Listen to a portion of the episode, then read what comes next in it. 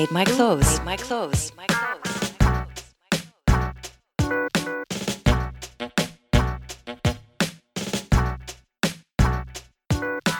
Who made my clothes? Made my clothes.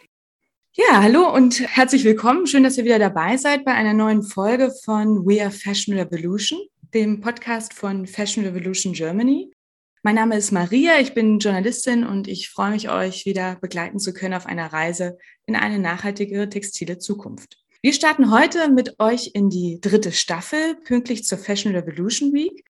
Ihr erinnert euch vielleicht an den Staffelauftakt im vergangenen Jahr. Da haben wir uns mit der Folge Made in Bangladesch nochmal groß mit dem Thema beschäftigt, denn diese Fashion Revolution Week ist ja eine Aktionswoche, bei der Modeaktivistinnen und Aktivisten weltweit dem Rana Plaza Unglück aus dem Jahr 2013 gedenken. Wenn wir uns hier auch noch mal kurz erinnern, bei dem Einsturz der Textilfabrik Rana Plaza in Bangladesch sind mehr als 1100 Menschen gestorben und wir haben das damals auch noch mal ausführlich in der Folge berichtet. Betroffen waren damals vor allen Dingen junge Frauen. Und sie haben hauptsächlich Kleidung für den Export produziert, unter anderem für europäische Modefirmen wie Primark und Mango, aber auch für deutsche Unternehmen wie Kik und Adler beziehungsweise deren Zulieferer. Nobody should die for fashion. Äh, damals, 2013, war sich da die Weltöffentlichkeit einige Tage mal sehr einig darüber. Wenn wir heute neun Jahre später in die Läden schauen, ähm, in die Online-Shops schauen, dann hängen da immer noch ein Großteil der Sachen, die von Menschen gefertigt werden, die schlecht entlohnt werden und die auch mitunter sogar Gesundheit und Leben für diese Textilproduktion opfern. Und da sind wir eigentlich schon mitten im heutigen Thema, denn Abhilfe von diesen Missständen soll ein neues geplantes EU-Lieferkettengesetz liefern. Das soll Schluss machen mit einer Ausbeutung von Mensch und Umwelt. Und zu dem Thema habe ich eine sehr geschätzte Journalistenkollegin eingeladen. Und ich freue mich sehr, ähm, dass du heute hier bist. Herzlich willkommen, Gabriela Keller. Hallo Maria, schön, dass ich hier sein kann. Ja, es ist wirklich eine, eine Kollegin mit einem ganz besonderen Profil, wie ich finde, habe ich nie vergessen. Äh, eine Investigativjournalistin mit Modeverstand sozusagen. Sie beschäftigt sich zwar heute vornehmlich mit dubiosen Investoren, äh, Lobbyisten und korrupten Politikern, aber früher hat äh, Gabriela auch jahrelang beispielsweise von der Berlin Fashion Week berichtet und mit ihren Schauenverrissen, wie ich höre, so manches PR-Team zum Schwitzen gebracht. Heute ist sie Reporterin bei Korrektiv Sie schreibt auch über sich selbst, sie reizen vor allem diese komplexen, sperrigen Themen. Und ich sag mal, woran ihr euch vielleicht erinnert, sind so aufsehenerregende Recherchen wie die von ihrem Team und ihr zur AfD-Spendenaffäre. Sehr empfehlen kann ich, wer Gabriela beim Recherchieren und Wühlen mal zuschauen möchte, der sollte sich diese Art Dokumentation auf der Spur des Geldes anschauen. Wirklich ein absoluter Filmtipp, sehr interessant. Aber derzeit oder warum äh, Gabriela vor allen Dingen hier ist, ist äh, der Umstand, dass sie sich intensiv auch mit diesem geplanten neuen EU-Lieferkettengesetz auseinandersetzt. Und damit ist sie gar nicht in so großer Gesellschaft, wenn man da mal in die deutsche Medienlandschaft äh, derzeit schaut. Es gibt nicht viele, die sich mit dem Thema beschäftigen. Es gibt natürlich viele andere, aber wir werden später darauf eingehen, das könnte ein großer Wurf werden. Ich bin vor allen Dingen auf Sie jetzt nochmal aufmerksam geworden, weil sie sich mit ihren jüngsten Beiträgen vor allen Dingen auf die unrühmliche Rolle der deutschen Wirtschaft sich angeschaut hat und aufmerksam gemacht hat. Und deswegen meine erste Frage, Gabriela, warum treibt denn dieser neue EU-Gesetzesentwurf deutschen Wirtschaftsbossen solche großen Sorgenfalten auf die Stirn?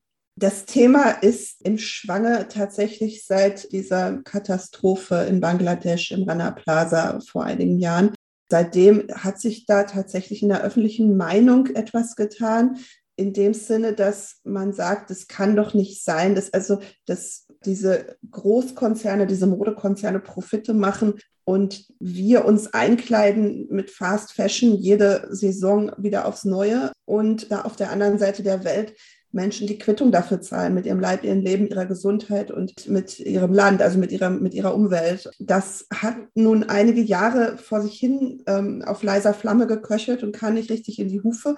In Deutschland gibt es ja schon ein Lieferkettengesetz, was dann endlich, weil eine EU-weite Regel ausblieb, sind die Deutschen halt vorwärts gegangen und haben gesagt, okay, dann machen wir jetzt zunächst eine nationale Lösung. Andere Länder haben das ähnlich gemacht, Frankreich zum Beispiel. Und das, was dann in Deutschland beschlossen wurde als Gesetz, was rausgekommen ist am Ende, das ist etwas, worüber sich die Wirtschaftslobby sehr gefreut hat, weil das nun also ein absolut zahnloser, zahmer und wirtschaftsfreundlicher Entwurf wurde, der, da sind sich, glaube ich, die ganzen, also alle Experten einig, nicht dazu geeignet ist, irgendetwas an der Situation durch gesetzlichen Zwang zu verbessern. Jetzt aber kommt es doch wieder auf die EU-Ebene und dadurch werden natürlich die Karten wieder neu gemischt. Denn wenn jetzt die EU entscheidet, dass man da deutlich härter rangeht an dieses Gesetz, dann muss natürlich das Deutsche nochmal nachgebessert werden. Und dieser schöne Verhandlungserfolg, wo sich auch die Wirtschaft in internen Mails darüber gefreut hat, im Austausch mit dem Wirtschaftsministerium, diese E-Mails liegen vor, dieser schöne Erfolg steht dann halt wieder in Frage und am Ende ist es vielleicht doch nicht so flauschig, wie sich die, also bestimmte Teile der Wirtschaft, es ist gar nicht mal mehr die gesamte Wirtschaft, aber bestimmte Teile der Wirtschaft, vor allem die Verbände so vorstellen.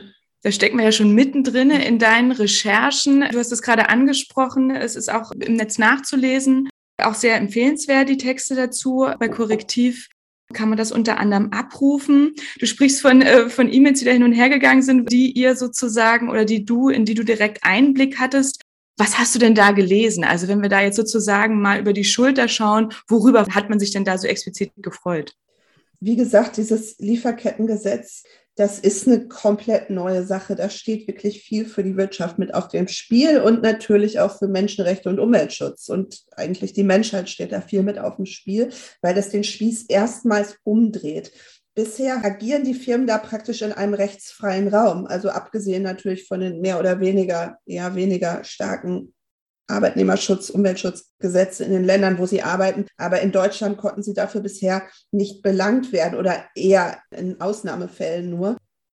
Jetzt anstatt von immer neuen freiwilligen Labels und schönen Worten und Nachhaltigkeits-PR, die man ja überall findet. Inzwischen, dieser freiwilligen Selbstverpflichtung, also abseits davon diesem freiwilligen Feld, ist es nicht so, dass man das umdreht, dass man also sagt, nein, es gibt jetzt ein, eine rechtliche Vorgabe, es gibt jetzt eine Pflicht, eine Sorgfaltspflicht, ihr müsst jetzt darauf achten, was die ganze Lieferkette in eurer Fertigung betrifft, dass ihr da absolut verantwortlich seid vom Staat. Das war die Idee. Also rausgekommen ist am Ende was anderes, aber das war die Idee. Und das ist natürlich ein totaler Umbruch für die Wirtschaft und insofern natürlich auch mit großer Ablehnung und, und, und Reflex, Abwehrreflexen behaftet. Und da sah man, weil du nach den, der Korrespondenz fragtest, da, da gab es ein sehr hartes Lobbyistenrennen um Einfluss auf bestimmte Politiker, meistens innerhalb der Union angesiedelt. Und die Mittelstandsunion hat da auch eine große Rolle gespielt, wo nun also vor großen Risiken und Gefahren, also wenn nun dieses Gesetz, dann werde die deutsche Wirtschaft nicht mehr konkurrenzfähig sein, sich aus der Globalisierung zurückziehen und die Menschenrechte würden auch noch ganz viel schlimmer werden, weil ja dann die großen, guten deutschen Unternehmen nicht mehr am Start sind, sondern irgendwelche dubiosen Player, denen man das Feld räumen müsste. Also es wurden Horrorszenarien an die Wand gemalt und also die Branche hatte also Angst, da, sie hat ja hart ihre Pfunde verteidigt und diese bisherige Rechtsfreiheit unter Berufung aus freiwillige Testsysteme, die bisher einfach überhaupt nicht funktionieren. Hm. Unternehmen kritisieren ja auch, da bist du ja gerade darauf eingegangen, sozusagen schon ein bisschen im Vorbeigehen, da wollen wir nochmal näher drauf eingehen. Also was ja unter anderem kritisiert wird, jetzt sind wir wieder erstmal nochmal bei äh, der neuen EU-Regelung, wo jetzt ein erster Entwurf vorliegt. Die Unternehmen kritisieren ja zum Beispiel, dass Konzerne für etwas haften müssen, das sie nicht beeinflussen können. So liest man es ja immer wieder auch. Und ich habe mir da mich nochmal hingesetzt und überlegt und habe gedacht, das lassen wir nochmal kurz auf der Zunge zergehen. Das heißt, die Unternehmen können nicht beeinflussen, wo, von wem und unter welchen Umständen ihre Produkte gefertigt werden. Wie bewertest du diese Kritik? Ja, das ist das beste Beispiel dafür, dass man eine gesetzliche Regelung braucht, weil wenn ich ein Unternehmen bin und ich sage, ich kann nicht beeinflussen, was in meiner Lieferkette passiert, dann muss ich aber wirklich mal zu Sorgfalt gezogen werden, weil wenn ich in meinem Berufsleben irgendwas mache und in dem Prozess passiert was Schlimmes, dann muss ich mich da natürlich auch für verantworten. Also das sollte eigentlich normal sein. Und man muss ja auch sagen, dass diese Unternehmen zum Teil, und das betrifft nicht nur die Modeindustrie, das ist in der Gesamtwirtschaft ein beliebtes Thema, Spedition zum Beispiel auch oder Dienstleistung, dass man also immer weiter ne, das auslagert und auslagert und auslagert, bis nun dann wirklich niemand mehr versteht, wer da zuständig war. Und das ist natürlich auch böse gesagt ein Modell, um Verantwortung zu verschleiern. Auf der anderen Seite ist es natürlich schon so, dass diese Unternehmen selbstverständlich sicherstellen, dass die Qualität, die Fertigung und Stil dieser ganzen Items, die sie bestellen in Bangladesch, dass das alles passt und ihren Vorstellungen entspricht. Das heißt, es gibt natürlich eine Kontrolle entlang der gesamten Lieferkette, was das Produkt angeht. Und da ist es ja logisch, wenn ich das kontrollieren kann, dass ich auch Menschenrechtsverstöße kontrollieren kann. Also das ist nicht logisch, warum man das eine kontrollieren kann und das andere nicht. Also wenn ich dich richtig verstehe, geht es hier nicht um ein Nicht-Wissen können, sondern um ein, Nicht-Wissen wollen. Richtig, richtig. Also klar, es ist natürlich, um jetzt die andere Seite auch zu verstehen, wenn jetzt ein Zulieferer sehr weit weg ist und eben nicht im Nachbarort, sondern halt auf einem anderen Erdteil, in der Sprache, die ich vielleicht nicht verstehe, natürlich habe ich da gewisse höhere Risiken. Auf der anderen Seite weiß ich aber auch, dass diese Unternehmen, wenn sie anderswo fertigen, dass sie natürlich häufiger auch vor Ort sind und ziemlich genau wissen, was da so die Umstände sind. Also das ist für mich alles nicht so richtig plausibel, muss ich sagen. Und wenn die Risiken so hoch sind, dass sie unkalkulierbar sind, dann muss man vielleicht das ganze System nochmal hinterfragen. Spannender Punkt, kann man auf jeden Fall auch noch mal eine eigene Folge dazu zu machen. Da sind wir auch, glaube ich, wieder genau in den Thematiken Postwachstumsökonomie etc. Wenn wir jetzt noch mal ganz konkret noch mal reinschauen, auch in die Lieferketten, die eben nun mal Textil- und Bekleidungsindustrie sozusagen ausmachen, die sind einfach sehr komplex großer Kritikpunkt am deutschen Lieferkettengesetz, was sich ja jetzt sozusagen mit der EU-Regelung dann ja auch geben sollte, war, der Anfang der Lieferkette wird übersehen. Beim aktuellen Lieferkettengesetz, beim deutschen, nochmal kurz für euch äh, zum Hintergrund, das ist im vergangenen Jahr verabschiedet worden und es soll 2023 in Kraft treten, dieses deutsche Gesetz. Und wenn ich Gabriela im Vorgespräch richtig verstanden habe, wird das EU-Gesetz nicht vorher greifen, wenn es denn durchkommt. Also das würde sich jetzt in dem Sinne nicht überholen. Also das deutsche Lieferkettengesetz sieht vor, dass bei mittelbaren Zulieferern Unternehmen nur tätig werden müssen, wenn es Hinweise auf Verstöße gibt. Das würde jetzt in der Modeindustrie Rohstofflieferanten etc. betreffen. Aber wenn wir da jetzt einen Schritt zurückkommen, sind da eben zum Teil Färberinnen und Färber, Baumwollfarmerinnen und Farmer, Textilarbeiter und so weiter da gar nicht mit betroffen. Das heißt, wenn dort Menschenrechtsverletzungen ganz am Anfang dieser Produktionskette geschehen, dann sind wir mit dem deutschen Lieferkettengesetz, stehen wir daneben und können nicht eingreifen. Wenn ich das jetzt richtig verstanden habe, ist das bei diesem EU-Entwurf anders. Die gesamte Lieferkette soll abgedeckt werden. Das klingt für mich wie ein ganz großer Schritt eigentlich nach vorne. Wie bewertest du das? Wie bewertest du den aktuellen Entwurf?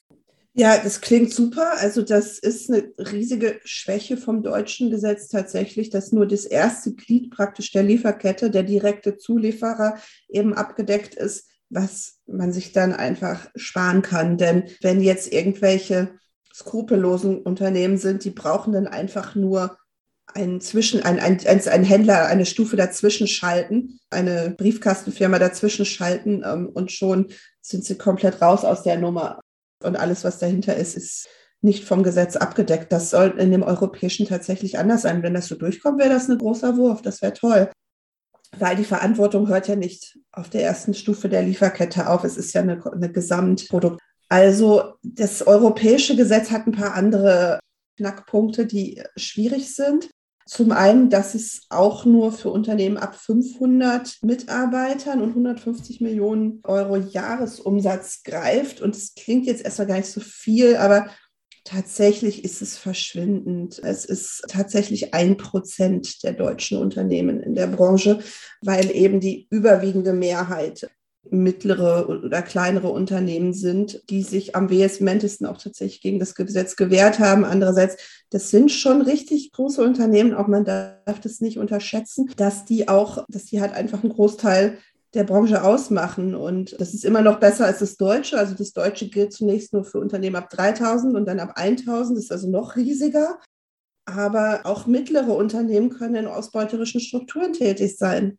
Ein anderer Punkt, den ich total kritisch finde an dem europäischen ist, da ist eine seltsame Klausel, dass dieses Gesetz nur gelten soll für etablierte Lieferbeziehungen oder etablierte Geschäftsbeziehungen. Was das ist, weiß kein Mensch.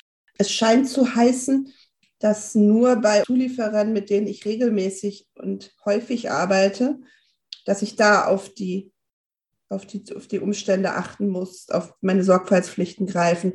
Was natürlich seltsam ist, denn das würde ja Unternehmen dazu verleiten, möglicherweise eher häufiger den Lieferanten zu wechseln. Und dann brauchen sie sich auch nicht an das Gesetz zu halten, weil sie sagen, das ist ja nicht meine etablierte Lieferbeziehung. Also das ist seltsam tatsächlich. Und da muss man noch mal gucken, was das am Ende bedeutet, weil das auch in dem bisherigen, in dem Entwurf, den die Kommission vorgelegt hat, ist nicht genau beschrieben, was das soll. Also das also da, da sagen Kritiker, das ist ein Riesenschlupfloch, was sie da aufgemacht haben.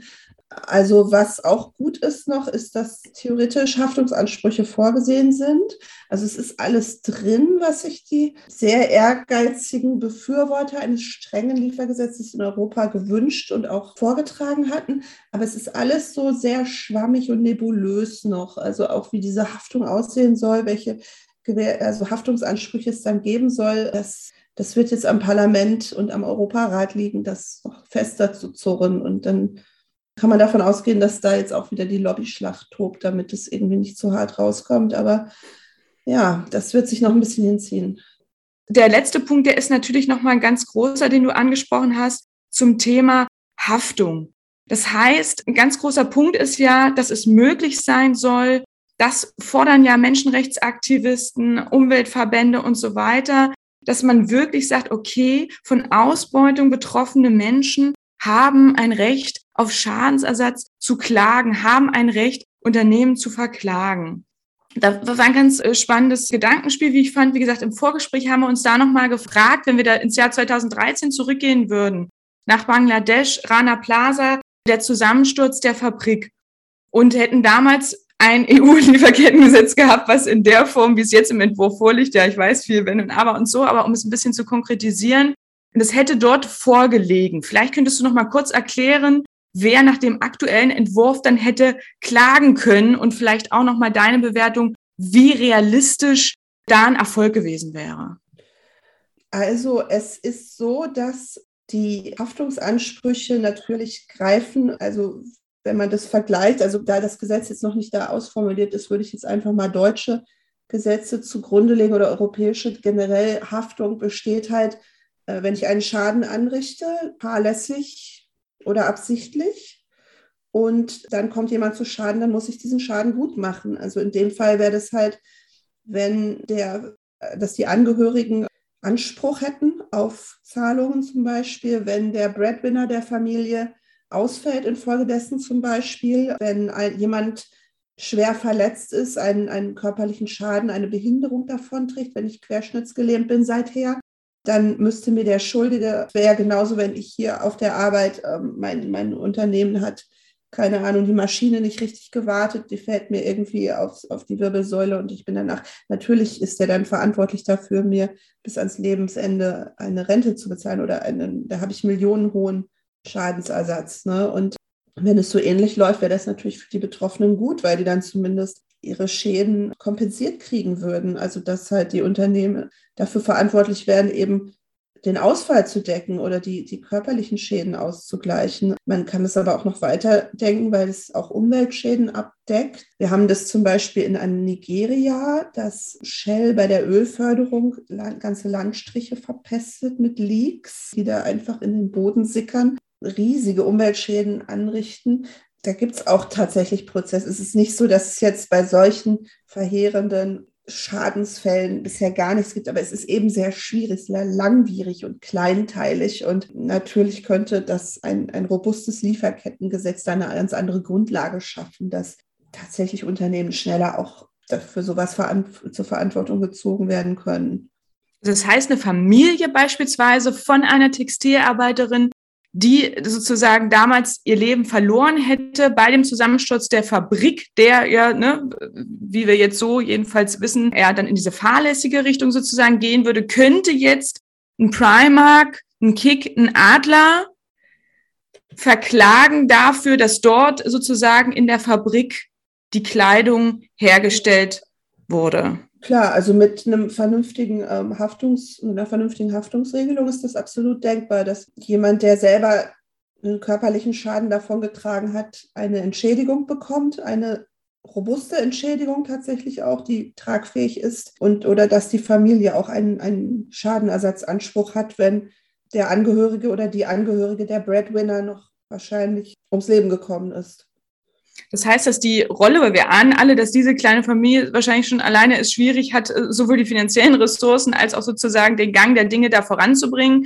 Die Rolle der Gewerkschaften und so weiter, die würde jetzt auch durch so ein Gesetz äh, gestärkt werden. Verstehe ich genau, das richtig? Also die, das ist natürlich für jetzt eine Arbeiterfamilie in Bangladesch wahrscheinlich nach wie vor schwierig, gegen Kick oder C&A zu Felde zu ziehen. Aber das gibt, es gibt ja Organisationen, es gibt auch Anwälte, die dann ähm, Betroffene zusammensammeln. Es gibt die Gewerkschaften spielen, wie du sagst, eine sehr, sehr große Rolle. Die alle großen internationalen Gewerkschaftsorganisationen haben sich absolut für ein hartes Lieferkettengesetz ausgesprochen. Dadurch, dass die natürlich auch eine ganz andere Handhabe kriegen würden, gegen missbräuchliche und ausbeuterische Unternehmen vorzugehen. Tun denn die Verstöße gegen diesen aktuellen äh, Gesetzesentwurf denn wirklich weh, den Unternehmen? Wie gesagt, es ist noch nicht ganz klar. Also es ist ein Haftungsanspruch vorgesehen, ja, soll es geben. aber die Strafen, können wir uns da schon eine Vorstellung machen von den Strafen von möglichen? Gar nicht. Nee, aber das, also das kann natürlich teuer werden. Also wie gesagt, wenn du einen Landstrich in Nigeria verpestest oder wenn du mehrere hundert Leute in eine tödliche Unfallgefahr bringst und die sterben oder teilweise Behinderungen davon. Also das sind natürlich hohe Summen. Das wären in Deutschland auch hohe Summen, wenn es so greift. Also das ist natürlich immer so, dass es dann sehr schwierig wird, in die Auseinandersetzung geht, die Nachweise etc. Aber erstmal braucht man natürlich ein Gesetz, was das überhaupt erst ermöglicht. Und das wäre natürlich, wäre das, wäre das, das sind große Summen, um die es da geht. Also was ja noch dazu kommen kann, sind Bußgelder. Also wenn ich jetzt einen Menschenrechtsverstoß zu verantworten habe, dann sollen ja auch Bußgelder vorgesehen sein. Also da kommt natürlich auch darauf an, wie hoch die sind, ob das weh tut oder ob das dann auch einfach eingepreist werden kann. Denn wenn ich damit Geld verdiene, damit, dass ich anderswo Leute ausbeute und davon profitiere, dass es da keinen Arbeitnehmerschutz gibt, dann ist das natürlich irgendwie eine fiese Sache, wenn ich das dann einfach einpreisen kann und letztlich sagen kann, naja, so weh tut mir das auch nicht. Es muss natürlich verhindert werden. Es muss natürlich verhindert werden, dass es ein Feigenblatt ist, wo die Unternehmen hinterher sagen können, ja, guck doch mal, wir richten uns doch jetzt nach allem. Wir haben doch jetzt irgendwie das tolle Lieferkettengesetz und wenn dann alles weitergeht wie bisher, weil das Gesetz nicht vernünftig greift, dann ist es halt eher noch schlimmer, weil ne, dann die, also die, diese gesamte gesetzgeberische Energie darin verpufft ist und die Leute sich auch darauf berufen können. Das ist ja immer so, so ein Lieblingsargument. Wir machen ja nichts Illegales. So nein, aber das heißt nicht, dass es legitim ist und das heißt auch nicht, dass es, also es kann trotzdem sehr schädlich sein. Definitiv, äh, versagst du was. Wenn wir äh, nochmal ganz kurz gegen Ende nochmal den Blick sozusagen weg von den Unternehmen, von den Geschädigten, von dem sozusagen, was innerhalb oder am Anfang und in der Mitte der Lieferkette passiert, nochmal äh, Richtung Ende der Lieferkette in den Verkauf äh, letztendlich nochmal reingucken. Was würdest du denn sagen, inwiefern hilft denn ein starkes europäisches Lieferkettengesetz Verbraucherinnen und Verbrauchern? Das würde schon helfen. Also Rechtssicherheit ist, finde ich, für Verbraucher immer eine gute Sache. Das gilt in der Lebensmittelindustrie ebenso wie in der Modeindustrie. Das, es gibt heute ein anderes Bewusstsein für solche Themen als noch vor einigen Jahren. Ähm, also auch das hat sich durch Rana Plaza etwas verändert. Und ich glaube, dass es für die Unter, also man muss ja nur mal gucken, wie die Unternehmen im Moment werben. Es wirft ja wirklich der letzte Großkonz Industrie-Großkonzern mit Nachhaltigkeit und Öko, äh, IKEA, ähm, H&M, die haben alle plötzlich ihre Liebe zur Nachhaltigkeit und zur Umwelt entdeckt. Also ähm, insofern spielt das Thema schon eine sehr große Rolle. Das Schwierige ist natürlich, dass der Verbraucher im Moment gar nicht weiß, ob er irgendeiner klugen PR auf den Leim geht oder nicht. Ähm, Es gibt eine Fülle von Labels, die auf dem Markt sind. Ähm, es gibt die Selbstaussagen der, der Unternehmen, wie umweltfreundlich sie sind. Ähm, das kann man nicht dem Verbraucher auflassen. Natürlich kann man immer ein bisschen zusehen, dass man zum Beispiel, wenn man bei bestimmten Modeketten einkauft und dann eine ganze Tüte Klamotten für 20 Euro mit nach Hause nehmen kann und dann ziehe ich die zweimal an und dann ist es Schrott oder ich ziehe es überhaupt nicht an, weil es so billig war, ist es ja auch egal.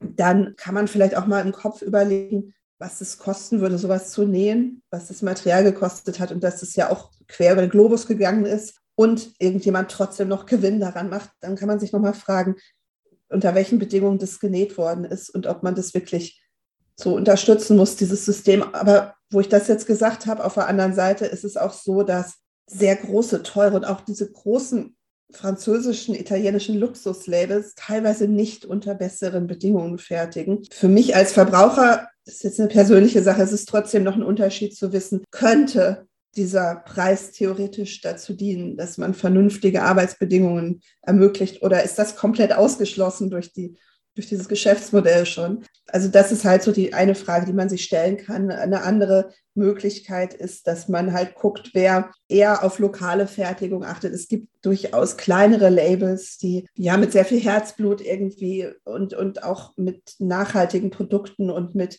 bestimmten handwerklichen Prozessen arbeiten. Ähm, keine Frage ist eine Kostenfrage und letztlich ist es auch eine Vertrauensfrage. Und eben deswegen wäre es ein Lieferkettengesetz gut, weil ich glaube, dass es nicht die Aufgabe des Verbrauchers ist, die Industrie in die richtige Bahn zu leiten. Das muss die Industrie selber machen. Wenn es die Industrie nicht macht, dann muss der Gesetzgeber dafür sorgen. Das haben wir in der zweiten Staffel auch immer wieder auch thematisiert. Für diejenigen, die vielleicht das auch nochmal nachhören wollen, haben natürlich viel über die Verantwortung gesprochen von Bürgerinnen und Bürgern. Und natürlich aber auch über die Grenzen darüber und auch über diesen Punkt, den genau Gabriele, den du gerade nochmal angesprochen hast, dass eben nun mal ein Kassenzettel nicht immer ein Stimmzettel sein kann, kann es schon auch sein, aber alle Verantwortung auf diejenigen, die sozusagen ganz am Ende der, dieser Lieferkette auch auf der anderen Seite stehen, ist eben sehr problematisch, vor allen Dingen, weil uns eben häufig für eine Entscheidung, die wirklich fundiert ist, viele, viele Informationen fehlen. Und dieses Gesetz wäre letztendlich oder eben ein starkes EU-Lieferkettengesetz wäre ein erster sehr, sehr, sehr großer Schritt auf dem Weg zu mehr Transparenz in der Lieferkette. Nun bleibt mir am Ende noch zu fragen, wie äh, wird es weitergehen? Was wirst du machen? Wie wirst du weiter recherchieren zu dem Thema? Vielleicht noch kurz. Und wann dürfen wir denn äh, mit einem Fortgang dieses, äh, der Diskussion und mit dem Entwurf, mit dem nächsten rechnen? Ja, das, wir bleiben natürlich dran am Thema. Wir werden weiter verfolgen. Also wie gesagt, die nächste große Lobbyschlacht ist schon eingeläutet, weil das jetzt eben wieder in die harten Verhandlungen geht zwischen Parlament und Europarat, also da stehen sich die, die Politiker, die, die streiten wirklich sehr hart darum. Es gibt ein paar unheimlich engagierte Politikerinnen und Politiker, die das auch sehr hart angehen und die da auch wirklich viel Rückhalt haben. Also der ursprüngliche Parlamentsentwurf, der war hoppala. Also der war richtig ehrgeizig. Da hat sich die Wirtschaftslobby auch tierisch erschrocken. Das heißt, es gibt da diese Power im Europaparlament. Es gibt natürlich aber auch sehr viel Gegenwind. Und man muss leider sagen, dass halt die Gegner eines wirklich griffigen Gesetzes sehr mächtig sind und halt auch, also es passiert dann schon mal, dass ein Politiker seinen Posten verliert oder ein Kommissar seine Zuständigkeit verliert. Das sind dann alles diese Ränkespiele, aber genau das werden wir dann eben verfolgen und gucken, mit welchen Strategien da die Gegner weiter vorgehen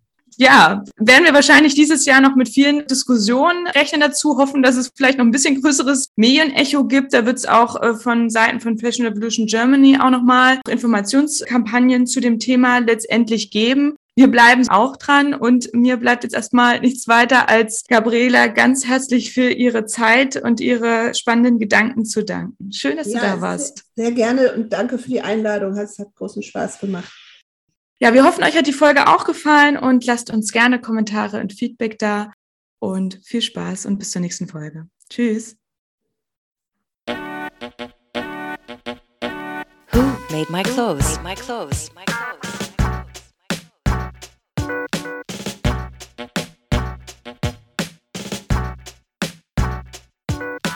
Who made my clothes? Made my clothes.